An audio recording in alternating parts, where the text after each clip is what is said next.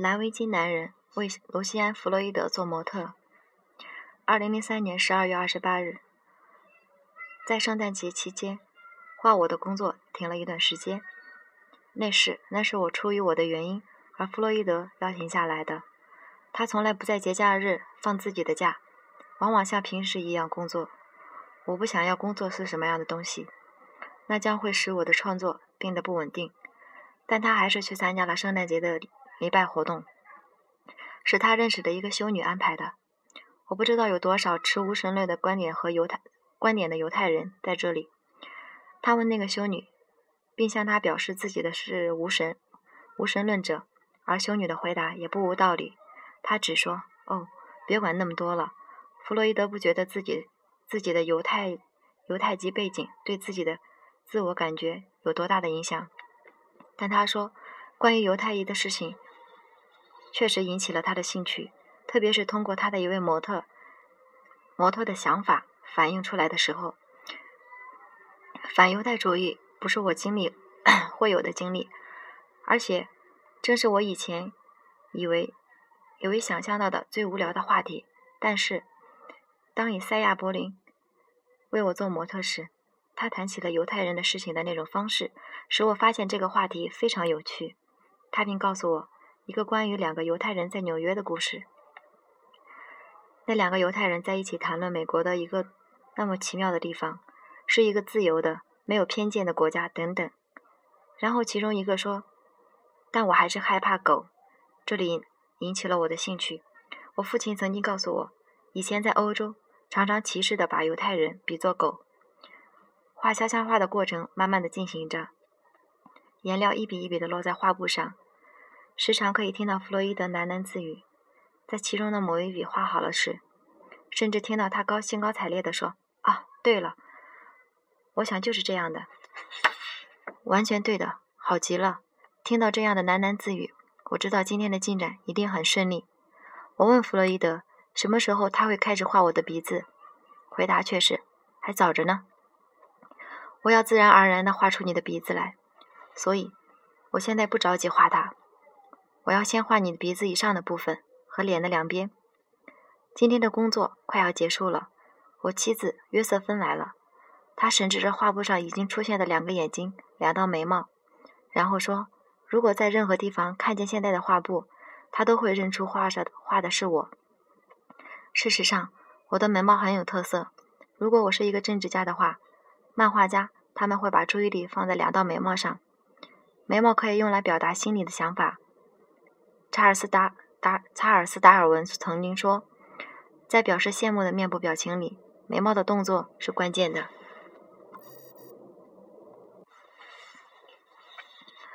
当眉毛上升、嘴巴微笑时，他说，眼睛就会变得明亮，而不是空空如也，或者是或仅仅只是表示惊讶而已。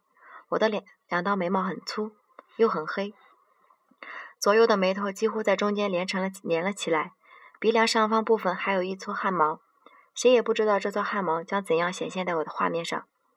即便是弗洛伊德，也许他还没有决定把它画成什么样子，但他肯定我脸上的特征。在我妻子这次以非这次以非常私人的方式对一幅画刚刚开始了头的肖像画观赏之后，我们坐在他工作室的楼上休息间。弗洛伊德开了一瓶香槟，喝了香槟后，我们一起去。沃尔斯利饭店吃了晚餐，我们三个人都点了同样的菜：鱼子酱和爱尔兰烤羊肉。鱼子酱是弗洛伊德的建议，我推荐鱼子酱，很不错。这两道菜的确是一个令人家令人惊讶的美味组合。弗洛伊德吃的很讲究，自己也会做一点，主要是根据伊丽莎白大卫的食谱。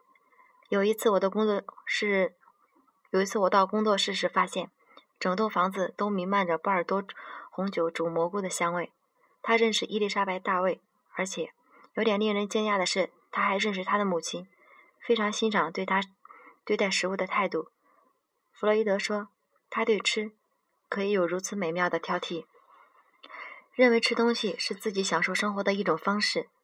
我喜欢他对食谱中的特别之处，讲的是英讲的是英国烹调食物，而不是在法国烹调食。但又确实是在做法国菜，这样就完全对头了。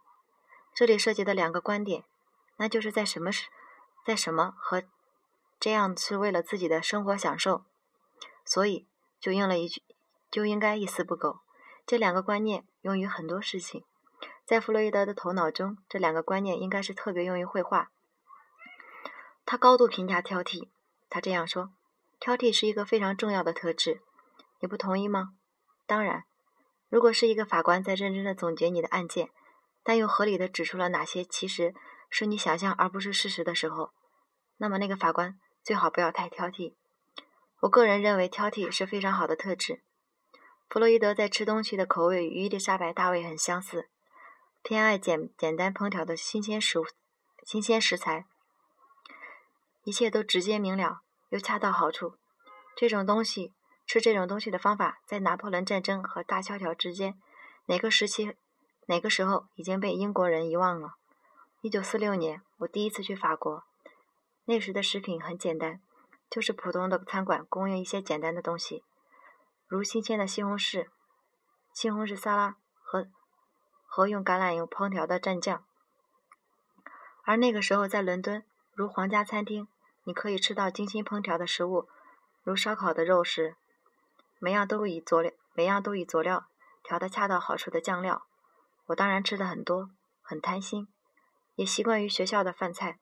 但现在回想起来，我想学校的食物一定是不是很好。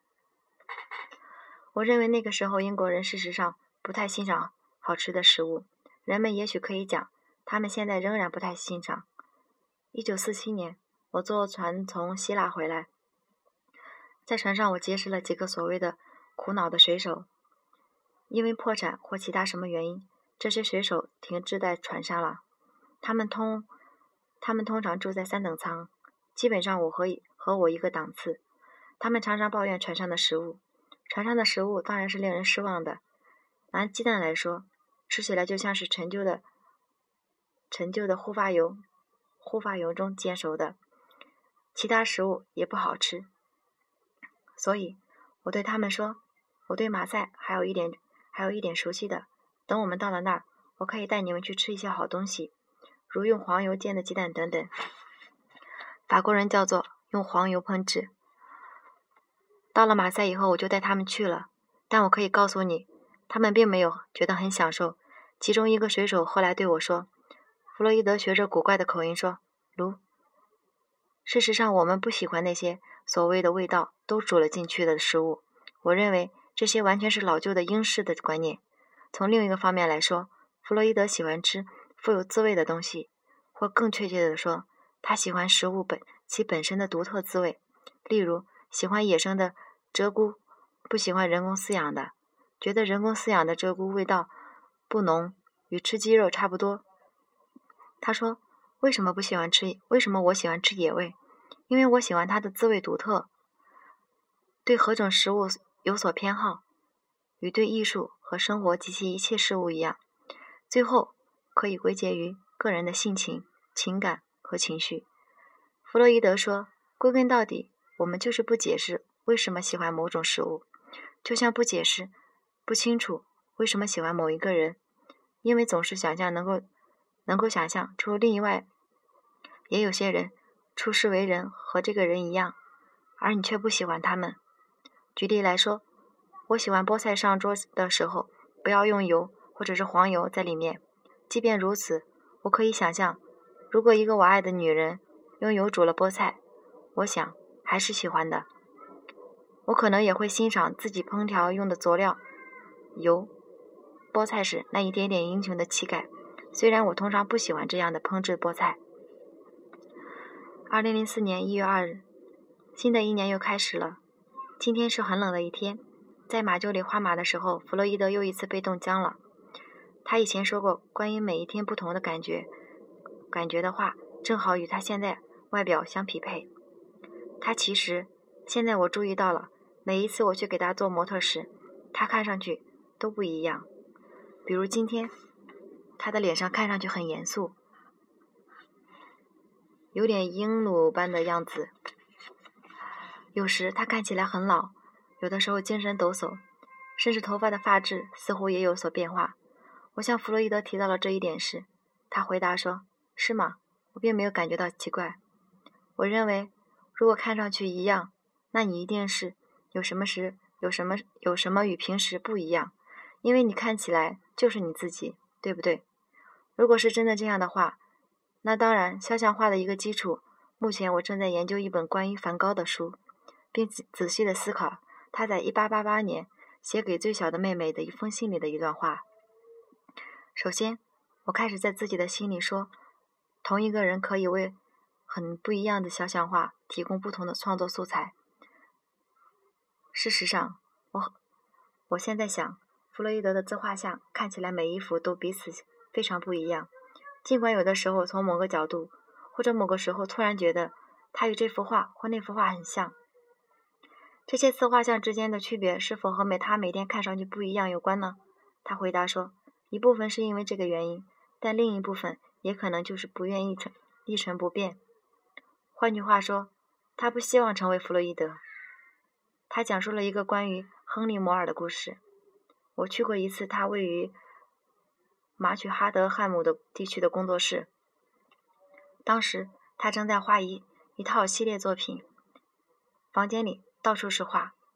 他在这幅画里添了一笔，那幅画里画一笔，而添加的这一笔的原因，并不是因为作品画的不好，需要改一下。那些作品不是不是好作品。我讨厌这样可以创作出艺术作品的想法。弗洛伊德的目的是尽可能的使他的画他的画看起来不像是他的画，好像是其他画家的。其实。他的画还是非常有特色的，很难把他的画误认为是别人的作品。但他在创作时，却不断的刻意的改变尺寸、视角、角度和其他处理手法。他画时，画像，他画画像时要求的记录，甚至还兴高采烈的抓起自己变老了的时间流逝所所造成的迹象。当然，我们自然而然的想到了伦勃朗。也曾经做过同样的事，如实的画下了自己的那个酒酒糟鼻子和松弛的两颊。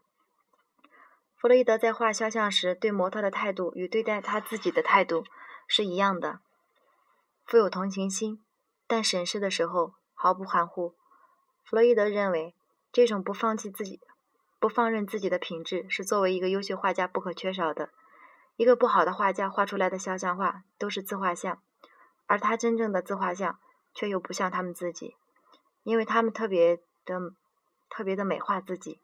但与此相反，夏尔丹的彩色蜡笔画自画像，第八十页，此画看起来非常的美，非常的美好，似乎是一个他刚刚见到过的人。至于弗洛伊德抱怨过自己的疲倦，我觉得那是他自己的身体期待过高。他回答说：“说到底。”我们总是要放任一下自己的。我只是在做可以使自己快乐的事，自己快乐、感兴趣，并且娱乐自己的事情。然后出乎我的意料，他开始谈论他自己作品的态度。显然，能使他兴奋起来的，只有拿起他拿起画笔画画。